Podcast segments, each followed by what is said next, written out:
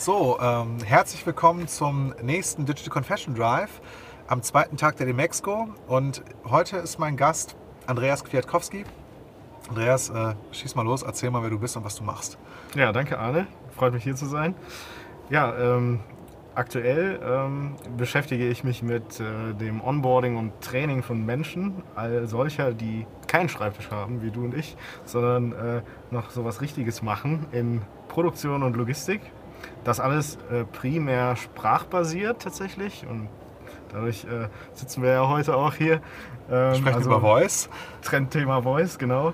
Äh, nicht ausschließlich, aber auf jeden Fall ein großer Teil davon. Ähm, man kann sich das so vorstellen, dass wir sowohl off the job als auch on the job halt ähm, so Menschen zum Beispiel am Fließband im Lager ähm, Hilfestellungen geben, vor allem dann, wenn sie jetzt so als neuer Mitarbeiter oder als äh, Leiharbeiterin irgendwie gerade erst anfangen und äh, vielleicht auch noch nicht die Souveränität haben, die man dann halt als erfahrener Hase hat. Ne? Also genau, das ist das, was wir aktuell machen. Ähm, Wie heißt die Firma? Sound Reply, danke der Nachfrage. Okay. Ähm, genau, also Sound wie der Sound, aber auch äh, vernünftig und Reply wie die Antwort. Das heißt, man kann auch interagieren. Äh, das heißt, wir basteln einen Assistenten, der äh, sich automatisch auf die verschiedenen Unternehmen einstellt und äh, dann sozusagen äh, Rede und Antwort steht. So nach Motto, äh, ja, wie mache ich das hier überhaupt? erster Tag am Arbeitsplatz und dann gibt es Hilfe. bevor wir tiefer äh, in Sound Reply einsteigen und, und, und, in die Firma, das Geschäftsmodell und, und was, was noch vor dir liegt, ähm, blick noch mal ein bisschen zurück. Was hast du, holen, holen wir unsere Zuschauer und Zuhörer ab, äh, was hast du vorher gemacht und was ist so dein Hintergrund? Ähm, ja, ich habe äh, mal Wirtschaftsinformatik studiert, äh, damals äh, so ein duales Studium bei der IBM. Äh, manche Akademiker-Freunde haben gesagt Schmalspurstudium, weil da ist man nach drei Jahren ja durch. Äh, war aber trotzdem cool, äh, sehr viel gesehen, äh, auch von der Welt und vor allem gelernt, was ich nicht will. Ähm, habe dann zwei Jahre noch äh, bei IBM gearbeitet, dann tatsächlich im Outsourcing-Vertrieb, also ähm, große SAP-Themen eigentlich. habe dann aber gesagt, irgendwie will ich mal was Eigenständiges machen, irgendwie so dieses ganze Thema Unternehmertum interessiert mich total. Habe schon damals im Studium viel gelesen und äh, so ein bisschen TechCrunch verfolgt und äh, Stanford Podcasts war also super interessant und dann habe ich gesagt, das lerne ich wahrscheinlich besser bei dem kleinen Unternehmen und dann bin ich damals äh, zum Startup Simfy gegangen nach mhm. Köln. Mhm. Ähm, das war ja damals so die deutsche äh, Kopie sozusagen von Spotify. Ja. Da angefangen, äh, nachher das äh, Produktteam übernommen und ja so von irgendwie Anfang bis, bis Ende doch viel gesehen und äh, ja, nachher, äh, als es dann so langsam bergab ging, äh, habe ich dann irgendwann gesagt, okay, ich glaube, äh, viel gelernt. Ähm, Zeit, äh, so das nächste Kapitel einzuläuten, habe ich dann selbstständig gemacht, äh, beziehungsweise gegründet mit drei Freunden damals von IBM. Und äh, da gab es aber dann doch irgendwie so ein paar Kursmissverständnisse, wie wollen wir das Unternehmen eigentlich ausrichten. Und das war dann schon nach zwei, drei Monaten vorbei. Ähm, war auch mal eine interessante Erfahrung. Ähm, ja, aber äh, dennoch habe ich gesagt, dass, äh, das muss irgendwie weitergehen und habe dann gesagt, okay, dann gehe ich als Freiberufler erstmal, damals Berlin, Hamburg, Pro7 äh, dabei geholfen, auch ihren eigenen Streamingdienst, äh, damals Empire, ähm, aufzusetzen. Und ähm, ja, in der Zeit habe ich dann äh, zusammen mit einem Freund von mir, dem Tim, äh, auch eine App entwickelt. Das ist also der erste Schritt Richtung ähm, was eigenes, ähm, kleines, dann auch, dass das Licht der Welt erblickt. Und diese Eisenhower-App damals äh, rausgebracht. Ähm, Die gibt es immer noch. gibt es tatsächlich immer noch. Ja. Äh, Ende 2012 und äh, war echt cool, kam super an. Ähm, wir haben äh, viele, viele User aus der ganzen Welt gehabt und ähm, ja, das Thema gibt es auch heute noch so als kleines Hobbyprojekt. Da geht es um dringend und wichtig. Ne? Also genau. für alle, die, die priorisiert und, und effizient arbeiten wollen, äh, dürfen da mal in den App Store oder den Google Play Store aufgucken. Ja, äh, also äh, tatsächlich nur in App Store, okay. aber ähm, ja, es gibt noch eine mobile Webseite, die kann man dann so auf dem Browser nutzen und äh, die Papierversion, die ich auch bei Amazon verkaufe. ja, so langsam also, müssen wir jetzt Disclaimer-Werbung unterschreiben. Aber nee, aber du wolltest geht. ja wissen, was ich davor gemacht genau. habe. Und ja, gut, dann äh, lange Rede, kurzer Sinn, haben wir gesagt, gesagt, ähm, es muss, glaube ich, nicht die tausendste To-Do-App sein, die jetzt irgendwie das wert ist, ein Fulltime-Business draus zu machen. Und dann haben damals Tim und ich die Reifabrik gegründet als äh, Mobile-Dienstleister. Wir haben gesagt, Mobile, das können wir, glaube ich. Also machen wir einfach mehr davon und gucken mal, was passiert. Und äh, haben uns dann äh, so langsam hochgearbeitet. War eine tolle, tolle Zeit, ähm, knapp zwei Jahre und äh, dann unverhofft schon verkauft. Ähm, wir hatten allerdings zu dem Zeitpunkt coole Projekte, damals auch ein bisschen was in der Fußballwelt gemacht äh, mit Sport 5 äh, zusammen. Äh, die Apps für ähm, Borussia Dortmund und den Hamburger SV. Ähm, ihr als Hamburger. Cool. Ähm, und äh, ja, dann kamen auch so ein paar Fußballkontakte noch auf uns zu und äh, haben dann aber dann langsam die Botschaft so äh, bei unseren Bestandskunden rumgetragen, dass wir verkauft haben und mussten dann sozusagen auch relativ in einem überschaubaren Zeitraum dann unsere Ressourcen dann ein bisschen konzentrieren auf den Käufer. Einer unserer Kunden, damals auch immer der liebste Kunde gewesen eigentlich von uns, Trivago. Äh, einfach super nette Gründer, die auch äh, sehr vertrauensvoll so mit Dienstleistern umgegangen sind. Und da haben wir gesagt, das passt kulturell cool, äh, das Angebot hat gepasst und dann haben wir es verkauft. Also Talentakquise oder Equihire Ja. oder wie die Amis auch dazu gerne sagen. Und äh, sind dann Teil von Trivago geworden. Und ähm, ja, dann habe ich zweieinhalb Jahre noch bei Trivago das Team so ein bisschen vergrößert. Ähm, den Umsatz haben wir vergrößert und die Apps einfach nochmal auf ein anderes Level gehoben. Und äh, war auch eine coole Zeit, aber ich hatte irgendwie schon relativ früh irgendwie gedacht, ich glaube, ich muss nochmal gründen. Und äh, genau das habe ich dann äh, nach einer gewissen Findungsphase Anfang diesen Jahres getan im Januar. Dann, äh, jetzt sind wir bei Soundreply. Ähm, dann erzähl doch mal so ein bisschen, was, was, äh, was euer Scope ist und, und was, was eure Anwendung ist, beziehungsweise äh, was ihr da genau macht. Ja. Ja, wir haben uns äh, dann Anfang Januar ähm, und wir, wir haben uns ja auch schon mal darüber unterhalten. Ne? Thema Voice fand ich super spannend und ähm, habe mir auch irgendwie gedacht, das muss es dann auch in der B2B-Welt irgendwann geben. Also sicherlich noch nicht so beliebt wie Alexa gerade zu Hause, aber äh, gibt viele Möglichkeiten und ähm, dann sind wir so systematisch eingestiegen in äh, ähm, Gespräche mit verschiedenen Unternehmen, also so 30, 40 Experteninterviews gemacht und einfach mal gehört, so, wo gibt es noch Themen in eurer äh, Mensch-Maschine-Interaktion, in euren Prozessen, wo man vielleicht helfen kann mit den neuen Möglichkeiten, die Voice eigentlich auch so bietet. Und ursprünglich gedacht, okay, wir machen so eine Art B2B Alexa, ähm, sowas wie Sprachsteuerung eben für die Produktion, aber dann eigentlich relativ früh erkannt, ich meine, so ein Notausschalter am Band oder so, der ist immer schneller und besser als ein Sprachkommando.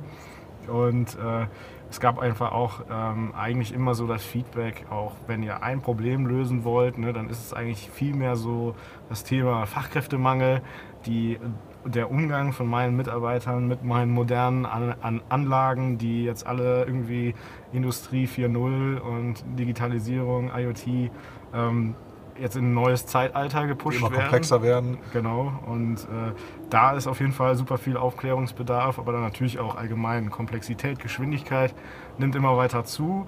Ähm, Produktion und Logistik zum Beispiel, ähm, beide Sektoren haben aber auch das Problem, äh, sie müssen halt unglaublich viel staffen. Ähm, kennst du es jetzt aus dem Fulfillment ja auch, also der Onlinehandel explodiert. Das heißt, auch da gibt es einfach unglaublich viel Bedarf an, an Nachwuchskräften und ähm, Vieles wird halt über Leiharbeit, Zeitarbeit gestemmt und da kommt halt mit einer entsprechend hohen Fluktuation tatsächlich auch jeden Tag sozusagen ein neuer Mitarbeiter oder eine neue Mitarbeiterin Okay. rein und äh, In die Werkshalle, ja. Genau, oder ins Lager oder äh, jetzt wie mit einem unserer Kunden dann vielleicht auch äh, ins, ins Stadion oder so. Wir machen jetzt gerade ein cooles Projekt mit Käfer zusammen in München, also äh, kennen wir Feinkostkäfer, Feinkost, äh, Caterer, machen auch Catering, genau, äh, machen auch Bewirtungen, zum Beispiel im Audi-Dom in München, äh, in anderen großen Veranstaltungslocations und da geht es natürlich auch darum, okay, wie kriege ich jetzt jemanden, der gestern noch, sag ich mal, Kunst studiert hat im zweiten Semester, irgendwie äh, in 0, nix, ähm, so auf äh, Geschwindigkeit, dass es auch Also die Zapfanlage bedienen kann. Oder zum, zum Beispiel die Zapfanlage, ähm, heutzutage auch auf jeden Fall neben Hotdog auch sowas wie Pokeball oder so. Das kennst du das neue Reisgericht? Es schwappt gerade so nach äh, Deutschland Okay. irgendwie. Äh, so, so, so im Prinzip sowas wie Eine Schüssel mit Reis und Salat, ja? Zerlegter Sushi-Salat oder so. Ich weiß nicht, ob ich jetzt das äh, gourmet-technisch richtig ausdrücke hier, aber äh, sowas ist zum Beispiel nicht irgendwie. Äh, also auch so die Rezepturen für systemgastronomische Genau. Anwendung. Ganz genau, ja. Systemgastronomie ist für uns auch so ein Thema Produktion. Also Ja. da geht es zwar um, um Essen, aber gerade äh, gerade schauen wir uns intensiv auch das Thema Systemgastronomie, Franchise an. Und wie sieht so ein konkreter Ausschnitt von so einem Use Case aus? Also nehmen wir ruhig den gastronomischen Mhm. oder, oder gerne am, am, am am Band oder in der Lagerhalle. Ähm, kannst du mal so ein Beispiel nennen, damit das für die Zuschauer, Zuhörer ein bisschen plastischer wird? Ähm, ja, so im, äh, Ich komme als neuer Mitarbeiter wieder rein. Und, genau. Ja, wenn du jetzt gerade sozusagen den Job bei Käfer angenommen hast, dann Ja. kannst du, äh, äh, kriegst du noch eine, äh, eine Nachricht, dass, hey, äh, du hast auch eine App, wenn du willst, kannst du dir schon mal den Arbeitsplatz von morgen anschauen, also der dich morgen früh erwartet sozusagen. Und dann kannst du äh, die App runterladen und siehst auch so ein 3D-Modell von deinem Arbeitsplatz, dann kannst du dir Okay. das erklären lassen mit einem Avatar. In dem Fall ist das die Sissy, die erklärt dir dann, wie der Hase läuft sozusagen und dann äh, kannst du auch Fragen stellen, so ich weiß nicht, was ein Brioche-Bun ist oder so und die erklärt dir das, also auf eine sehr interaktive Art und Weise.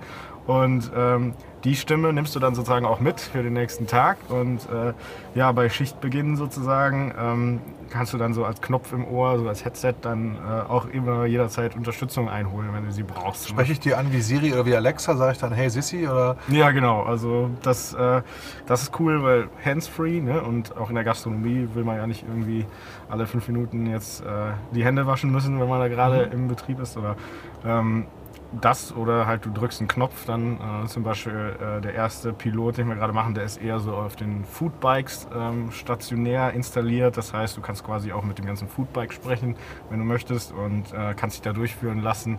Äh, haben wir verschiedene Tests gemacht, was funktioniert gut, was funktioniert schlecht. Also, aber grundsätzlich äh, kam super an und ähm, also auch jetzt äh, neulich irgendwie ein paar Wochen her KFC in den USA, also darüber gesprochen, dass sie das auch äh, pilotieren, äh, so Thema Sprachassistenz jetzt in der Produktion bei KFC. Ähm, und ähm, da waren in zwei, drei Filialen jetzt tatsächlich so das Ergebnis, dass äh, sie da 75 Prozent irgendwie ihrer Classroom Educations einsparen konnten ähm, und die Mitarbeiter das auch gut aufgenommen haben. Das ist so der zweite Punkt. Also was wir auch erlebt haben, ist, dass eben Sprache ist ein totaler Icebreaker. Wir waren in Produktion, da haben die Leute dann gesagt so, hey, ähm, nee, das ist das Spielzeug vom Chef, hier die mo moderne IoT-Anlage, da gehen wir nicht dran. Und äh, wenn man aber dann tatsächlich mal so einen Speaker äh, an die Maschine stellt, der sagt so, hey, äh, Störung irgendwie 2310, äh, kann mir mal jemand helfen oder so, sagen die Leute, ach witzig, äh, jetzt fängt das Ding an, auch schon an zu reden sozusagen. Und da schaue ich doch mal rein und dann sagt die Maschine halt, hey, wenn du Bock hast, hilf mir mal kurz so ähm, in, in, der, in der Wartungsprozedur oder Entstörungsprozedur, ähm, da wären ein, zwei, drei Dinge zu tun, hast du mal Lust, eine Sache auszuprobieren? Und sagt der Mitarbeiter wahrscheinlich so, oh, pff, keine Ahnung davon, noch nie gemacht. Und dann sagt die, äh, kein Problem, auch für mich das erste Mal und äh, Cool. lass uns mal die ersten zwei, drei Dinge ausprobieren. Ne? Also ihr seid totale Pioniere in dieser äh, Entwicklung von, von äh, ja, voice-basierten oder auditiven Customer- oder, oder Nutzer-Experiences. Ja? Ja, es gibt da natürlich ein paar Lösungen auch, aber wir haben halt äh, uns ziemlich bewusst darauf konzentriert, jetzt wirklich auch viel äh, User-Testing zu machen, also mit den Menschen, die es dann auch benutzen sollen und äh, ja, haben da auch schon jetzt so unseren Weg gefunden, wie können wir eigentlich so einen digitalen Trainer aufbauen, dass der auch Spaß macht. Ne? Also das heißt so personalisiert zum Beispiel sagt so, hey Arne, cool, dass du wieder da bist und so. Äh, letztes Mal haben wir doch das gemacht, Ma- lass, lass uns diesmal das ausprobieren und noch verbessern oder so. Oder erkennt mich an meiner Stimme. Ja, also das haben wir jetzt äh, so noch nicht umgesetzt, aber grundsätzlich möglich. Ist natürlich auch immer wieder ein gewisser Bedenken dann, so was dieses Thema Okay. in, in Europa angeht, aber grundsätzlich Speaker Identification, das geht. Also das Stimmprofil, das findet sich dann auch, glaube ich, in den nächsten Jahren auch in den Autos dann wieder, dass zum Beispiel, wenn du vorne sagst, irgendwie mach die Klimaanlage an, dass nicht irgendwie deine Tochter von hinten dann brüllt so, äh, nee, wieder aus, und, sondern äh, du kannst dann regeln, okay, nur ich oder nur mein Stimmprofil hat die entsprechenden Rechte. Ne? Also das kommt sicherlich auch, dieses Fingerprinting auf Voice, so wie wir es ja auch in anderen Themen kennen. Ja. Und ähm, machen wir mal weiter. Was ist, was ist euer ähm, Geschäftsmodell als Sound Reply? Seid ihr Technologieanbieter oder Softwareanbieter oder seid ihr ähm, ein Agency und ein Dienstleister? Äh, Hol mich da mal ein bisschen ab. Ja, wir versuchen tatsächlich äh, eben nicht Servicegeschäft zu machen, in dem Sinne, dass wir versuchen, dieses Aufschlauen unseres Trainers, ähm, diese Individualisierung auf den jeweiligen Anwendungsfall in den verschiedenen Unternehmen zu automatisieren. Ähm, das heißt, unser Fokus gilt gerade prozeduralem Wissen, ähm, inhaltlich. Das ist äh, so, wenn du, wenn du fragst, hey, was ist ein Fahrrad? Das ist deklaratives Wissen, habe ich gelernt. Ja. Und äh, wie fahre ich ein Fahrrad? Das ist prozedural. Also erstens, ich setze mich auf den Sattel. Zweitens, Pedale und so weiter. Und äh, das heißt, genau das sind so diese äh, inhaltlichen äh, Dinge, auf die wir uns fokussieren, wo wir gerade versuchen, halt mit Machine Learning ähm, sehr unterschiedliche Dokumentationen, die wir von verschiedenen Unternehmen bekommen. Manchmal ist es eine Checkliste, manchmal ist es ein Wartungshandbuch, die zu filtern, sozusagen zu parsen und dann halt umzuwandeln in, in Interaktionen, die halt wirklich Spaß machen. Ne? Also wir lesen nicht die Prozedur erstens, zweitens so vor, wie sie im Handbuch steht, meistens relativ uninspirierend, Ja. sondern wir machen daraus halt wirklich irgendwie ein Erlebnis, so, wo man sagt, so, ja, mh, das könnte auch ein echter Trainer sein. Also wir haben da so ein kleines äh, äh, so, so Brand Promise entwickelt, wo wir gesagt haben, wir sagen keinen Satz zweimal. So im Sinne, wenn du mich äh, jetzt irgendwas fragst, würde ich wahrscheinlich auch nicht auf genau die gleiche Art und Weise antworten wie so ein Automat, weil das ist das, was ermü ermüdet, ne? wo die Ja, Leute genau. sich auch heute abbricht, ja. in der Logistik beschweren oder so, nach dem Motto, ja, Pick by Voice, ganz cool, aber irgendwie, äh, naja gut, nach 300 Mal das Gleiche, denkst du auch so, boah. Und wenn du das acht Stunden machst, dann, ähm, dann nervt das schon. Und äh, wenn halt das irgendwie ein bisschen was äh, menschlicher bleibt, dann, dann macht das auch Spaß, dann kommt die Botschaft auch an. Und auch, was wir im User-Test auch gesehen haben, auch das Personalisieren, dass man sagt, hey, wirklich Ahne statt mach mal das, sondern Ahne, machst du bitte und so. Ähm, die Leute so, oh, ich bin gemeint und äh, dann hast du eine ganz andere äh, Auffassung ne, also von den Themen. Und ähm, jetzt nochmal zurück zum, zum Geschäftsmodell. Wie monetarisiert ihr das hinten? Ist das dann, äh, baut ihr einen eigenen Core, also eine eigene äh, Datenbank äh, oder ein selbstlernendes, äh, äh, ja, selbstlernende Software oder sowas auf? Oder ähm, seid ihr im Moment in so einer klassischen Dienstleister-Service-Konstellation unterwegs? Mit Ja, momentan ähm, verschenken wir alles in dem Sinne, dass wir einfach lernen wollen. Das ist so ein bisschen der Fokus dieses Jahr. Also wir haben es äh, ein Stück weit jetzt anfinanziert, ähm, gerade auch ein, ein bisschen Kapital eingesammelt, um das irgendwie noch ein bisschen im größeren Stil zu machen, ähm, einfach um das System in dem Sinne besser zu machen. Also sowohl Input als Output, also nach dem Motto Sachen einlesen. Also ihr braucht erstmal eine ganze Menge Use Cases. Äh, Genau, also einfach mal die Engine sozusagen trainieren ähm, und auf der anderen Seite halt auch den Output so richtig hinzubekommen, dass er wirklich auch äh, Früchte trägt. Also dass der Lerneffekt einsetzt, dass vielleicht auch je nach Gegenüber unterschiedliche Wortwahl, zum Beispiel manche kennen dann das Fachwort vielleicht nicht, ähm, dann kann man ja eben das Ganze umschreiben oder halt äh, zu sagen, das eine Lernmodell, so pädagogischer Ansatz, funktioniert bei dem Menschen, bei einem anderen vielleicht eher was anderes. Das heißt, Input und Output, das müssen wir noch ein bisschen tweaken. Also da äh, fließt jetzt noch viel Arbeit rein und ja, mittelfristig, also irgendwann Anfang Mitte nächsten Jahres, ähm, werden wir definitiv auch ähm, jetzt mit den ersten Kunden in Produktion gehen und dann wird so ein äh, Thema sein, eine Support, äh, sozusagen Subscription und dann halt eine ähm, Pay-per-Seat-Basis, wo wir sagen, okay, je nachdem, wie viele Nutzer das in deinem Unternehmen nutzen, ähm, desto mehr variabel kostet es dann. Ja, Das ist ja ein, ein sehr schön skalierbares Geschäftsmodell nach vorne. ja raus, hoffentlich. Ja? Zumindest verspricht es das Modell. Ja? Genau. Äh, kannst du mir ein bisschen was über den Markt erzählen? Also was siehst du im Moment überhaupt äh, neben, neben ähm, ähm, Sound Reply, also neben, neben eurem Modell, ähm, an verwandten oder ganz, ganz anders gearteten Modellen in diesem noch sehr jungen Voice-Markt? Also jetzt konkret in unserem Fall, also was wir auch sehen, sind halt oft so Datenbrillenthemen, ne? so- also AR, VR.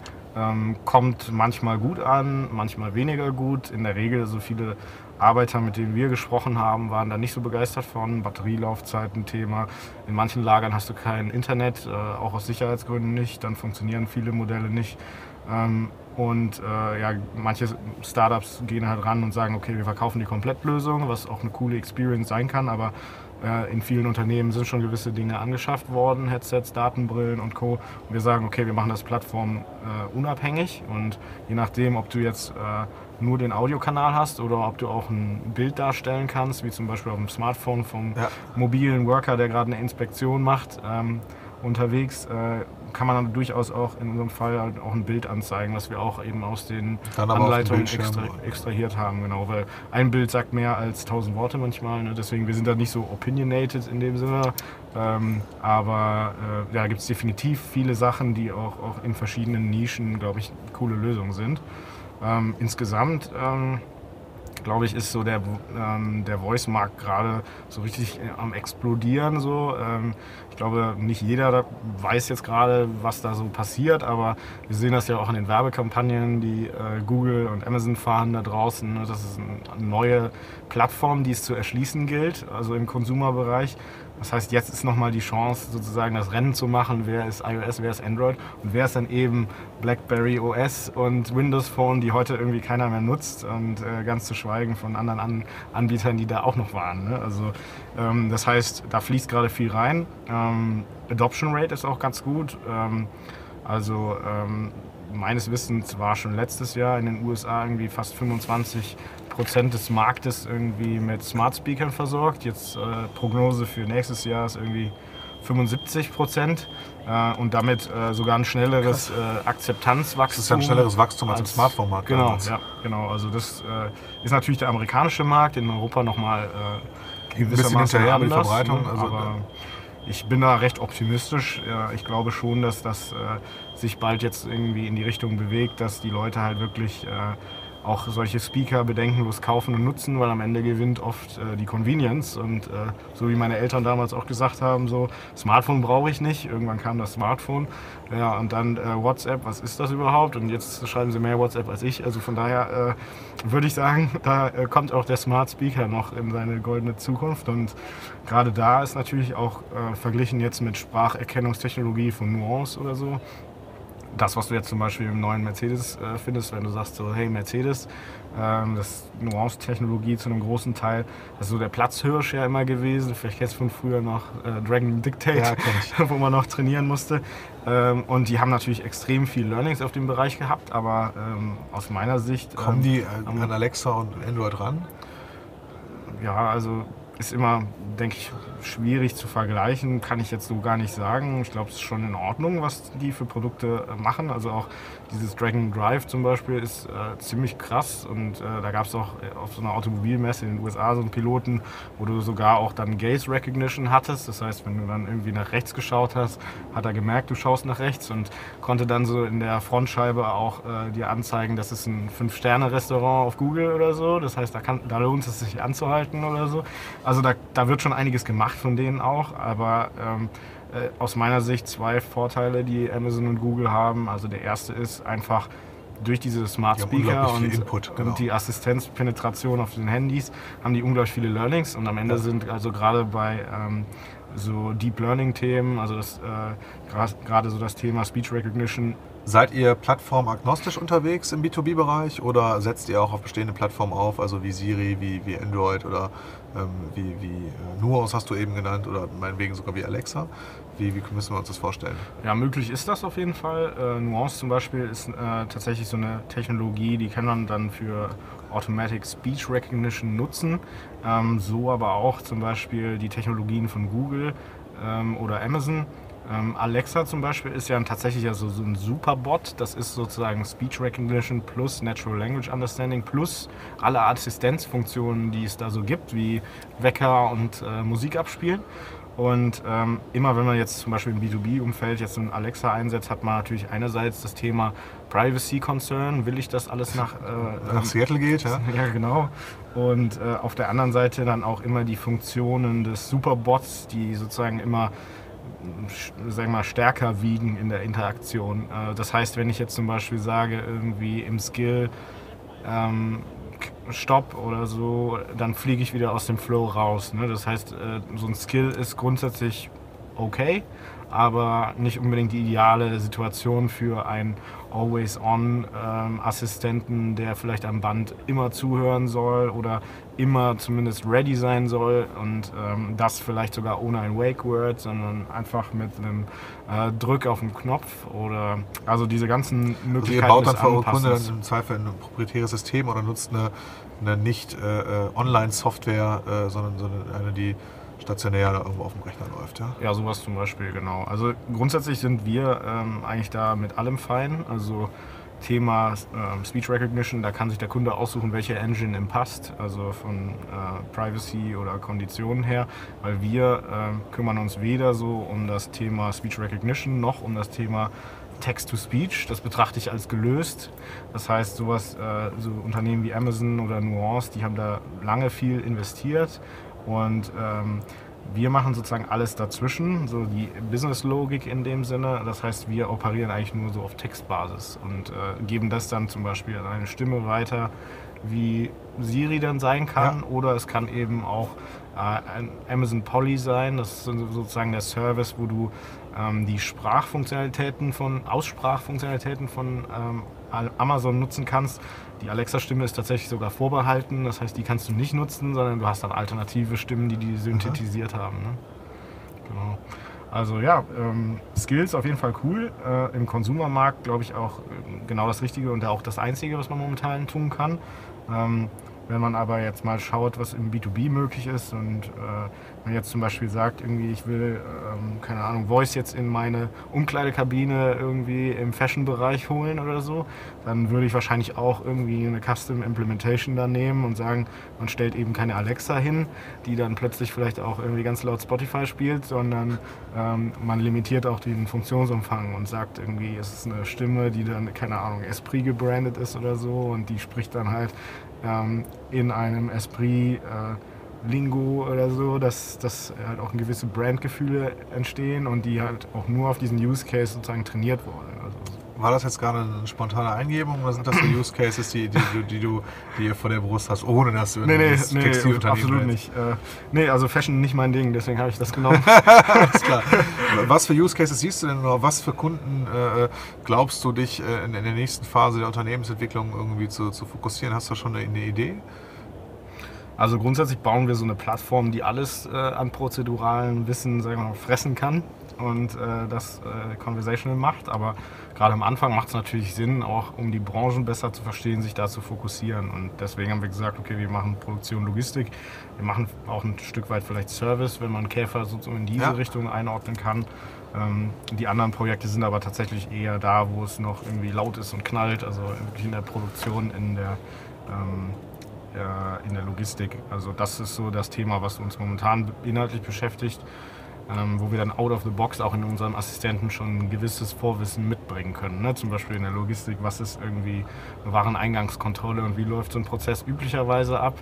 Ähm, was für Fragen kann ein Mitarbeiter zu einer Kommissionierstation stellen oder so. Ne? Das heißt, da ähm, profitiert natürlich das System schon davon, wenn man jetzt äh, in einer Nische sich, sagen wir, erstmal festhält und äh, das machen wir gerade auch, ja. Wenn man, wenn man das mal trennt nach so Business to Consumer und B2B, ähm, im, im Business-to-Consumer-Bereich wird ja oft diskutiert, wie wird dieses Endgame aussehen. Ja? Also wer, wer, wird sich final durchsetzen, irgendwie, äh, wenn man das mal so differenziert. Ähm, ähm, Amazon äh, Voice mit, mit, mit Alexa und, und Siri und dann äh, gibt es äh, noch Google und äh, Cortana bei Microsoft mhm. und, und sozusagen noch Nuance genannt. Ähm, das scheint ja im B2B-Bereich viel, viel variabler zu sein, weil diese B2C-Plattformen da gar nicht so viel Relevanz haben. Ne? Mhm. Ähm, also zwei Fragen, die müssen wir zweigeteilt machen. Wie schätzt du dieses B2C-Spiel ein? Wird, wird das auf so ein Endgame hinauslaufen oder wird das äh, mehrere ähm, dominierende Systeme irgendwie äh, parallel zulassen? Oder du hast ja eben auch mal diese, diese Analogie gebracht, Android oder, oder iOS. Oder wird es mhm. da auch nur noch zwei geben? Wie, wie schätzt du das ein?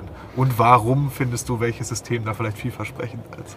Ja, ähm, ja, gute Frage. Ist natürlich ein bisschen Glaskugel, Klar ist es aber ja. ähm, also was auch interessant ist, sind dann doch die asiatischen Player, ne? also sowas wie Samsung Bixby zum Beispiel.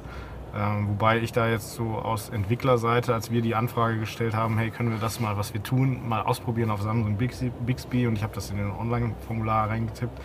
Und äh, dann kam halt als Antwort zurück sozusagen, äh, ja, äh, die Bewerbung war zu knapp so, ne? ähm, meldet euch dann noch später nochmal, wenn ihr Interesse habt. Und dann denke ich mir so, also so in der Vergangenheit gab es immer wieder Parallelen, so auch damals Microsoft äh, hatte eine starke Entwickler-Community ne? und gerade wenn du als Superbot, so als Smart Assistant oder so irgendwie das Rennen machen willst, kann man ja auch sehen bei Apple und dem App Store, da musst du auf jeden Fall die starke Entwickler-Community. Die, die, Entwickler musst du mitnehmen, ne? damit du direkt auch die Breite der Use Cases ideal abbilden kannst. Ne? Und dann kannst du später sagen, die Use Cases, die oft frequentiert sind, aber Third Party sind Skills, die, die baue ich dann nativ ein. Genau. Äh, danke für die Vorarbeit so in ja. dem Sinne. Das Thema kennen wir auch, aber ich meine, das war schon aus meiner Sicht ein schlechter Start so von Samsung, ähm, aber da muss man halt irgendwie sehen, was kommt da noch. Also, und die haben ja auch einen kompetenten irgendwie Typen, der damals Siri gegründet hat, dann WIF gemacht, WIF gekauft, daraus ist Samsung Bixby geworden. Ähm, aber auch so die chinesischen, also Baidu, in Japan gibt es auch vieles schon und auch da ist so das Thema auch Avatare sehr wichtig. Ne? Mhm. Also wie sieht das Ding eigentlich aus?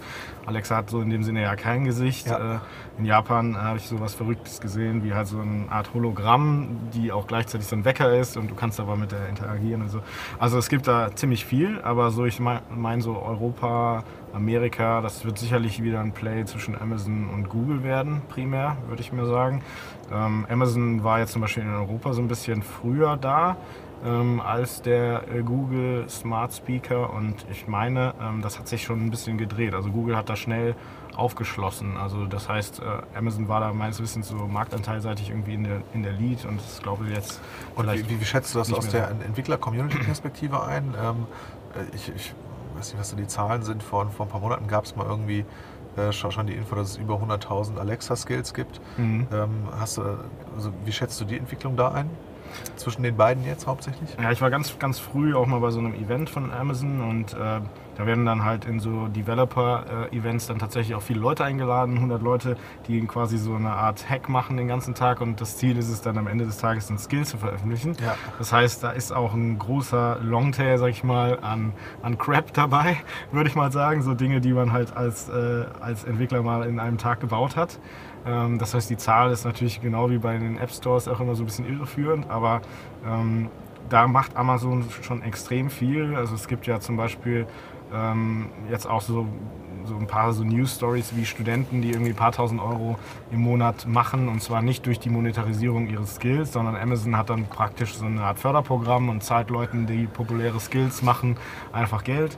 Dann gibt es jetzt auch äh, eine Subscription-Möglichkeit, das heißt, du kannst auch Content äh, sozusagen hinter einer Paywall haben und ähm, damit deine Apps monetarisieren. Dann gibt es natürlich auch so äh, Modelle, wo ich sage, da kommt vielleicht die Audiowerbung wieder ins Spiel. Ähm, sowas wie, äh, ja, dieses Torergebnis wurde Ihnen präsentiert von Kompaha oder so.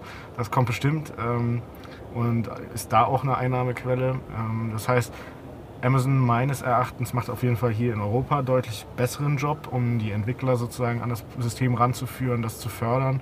Und ich habe auch ein ganz einfaches Demo-Skill gebaut und äh, kriege da immer regelmäßig äh, irgendwie AWS-Gutscheine. So dein Skill muss aber populär sein und ich äh, meine, das ist ein Skill, was irgendwie 100 Leute so im Monat mal benutzen und äh, von daher, also die tun da wirklich viel für die Community und ich glaube, da haben sie da vielleicht die Nase vorn. Ähm, aber der Google da- Assistant ist natürlich auch extrem gut, also was die Erkennungsrate angeht oder das Spektrum von Dingen, was er kennt.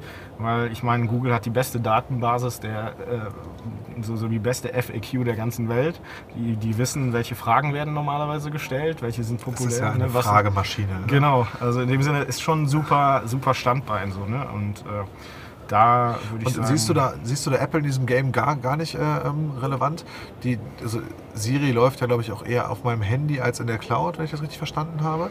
Und ähm, obwohl ich brauche Internet, wenn ich Siri benutzen will, das kann auch nicht richtig stimmen. Mhm. Ähm, aber es gibt halt keine Skills oder keine, keine Apps für, für Siri oder keine Entwickler-Community, soweit ich das weiß. Oder bin ich da falsch informiert? Ja, genau. Meines Wissens auch noch nicht geöffnet im Sinne von, du kannst äh, Third-Party-Skills nachrüsten und dieser Smart Speaker von, von Apple ist ja auch mehr so aus Musikhören getrimmt, so klingt ja auch richtig cool. Und ähm, ich denke, da ähm, ist noch gewisser Aufholbedarf, aber Apple hat halt eine starke Community, hat ein funktionierendes Ökosystem, auch das ganze Billing und so, die ganzen iTunes-Accounts, die es da draußen gibt mit äh, irgendwie aktuellen Kreditkartendaten. Das ist schon eine gute Power, so um nachher auch äh, sowas wie Paid-Apps oder so auszurollen in einer gewissen Geschwindigkeit.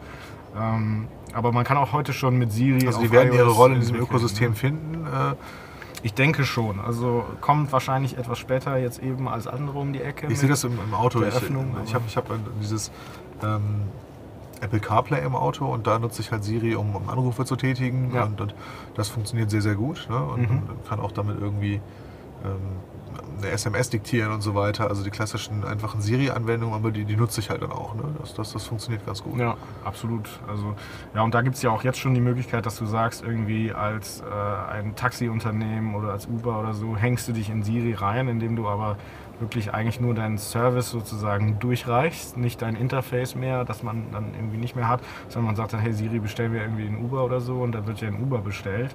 Also das ist auch, finde ich, eine interessante Entwicklung. Also genauso äh, wie jetzt im CMS-Umfeld gibt es eben jetzt so mehr Headless-CMS-Systeme, ne, wo man äh, kein Interface mehr hat, sondern dafür eigentlich nur eine Datenverwaltung von Inhalten in einer strukturierten Art, die mal auf dem Mobile Phone so ausgegeben werden, mal auf der Webseite so. Ähm, so ist es dann, glaube ich, auch so langfristig mit den Superbots. Ne? Das heißt, so ein Alexa ruft dann nur noch einen anderen Service auf.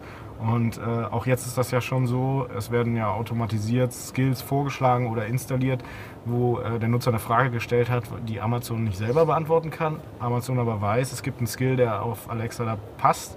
Ähm, und äh, dann ist da natürlich die entscheidende Frage, wie passiert das Ranking? Und dir wird in dem Moment ja keine Auswahl gegeben, sondern es wird ein Skill sozusagen vorgeschlagen. Dann, ja. Also das heißt, äh, man hat äh, wie auch da bei Apple oder so immer das Thema, dass man natürlich mit den ähm, Plattformen partnern muss oder mit den Plattformbetreibern.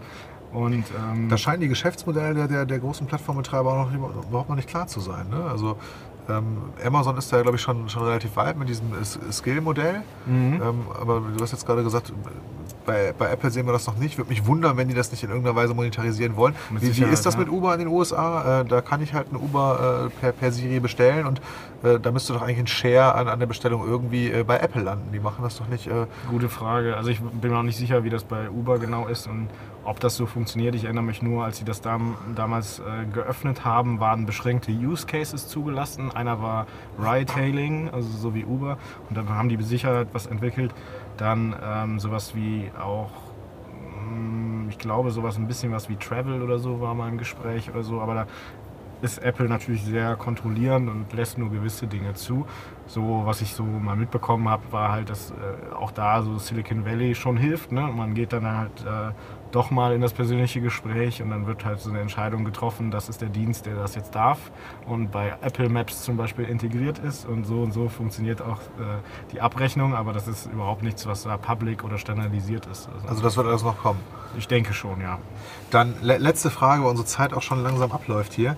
Ähm, was siehst du so am Horizont, so what's next im, im, im Bereich Voice? Also du, du, hast dich wahrscheinlich tief damit beschäftigt. Äh, einfach mal, ähm, ja, was sind so die Dinge, die du noch kommen siehst? Ja, gute Frage. Also ich glaube, so das ganze Thema B2B ist jetzt noch super early, ähm, aber das wird äh, ähm, sicherlich kommen.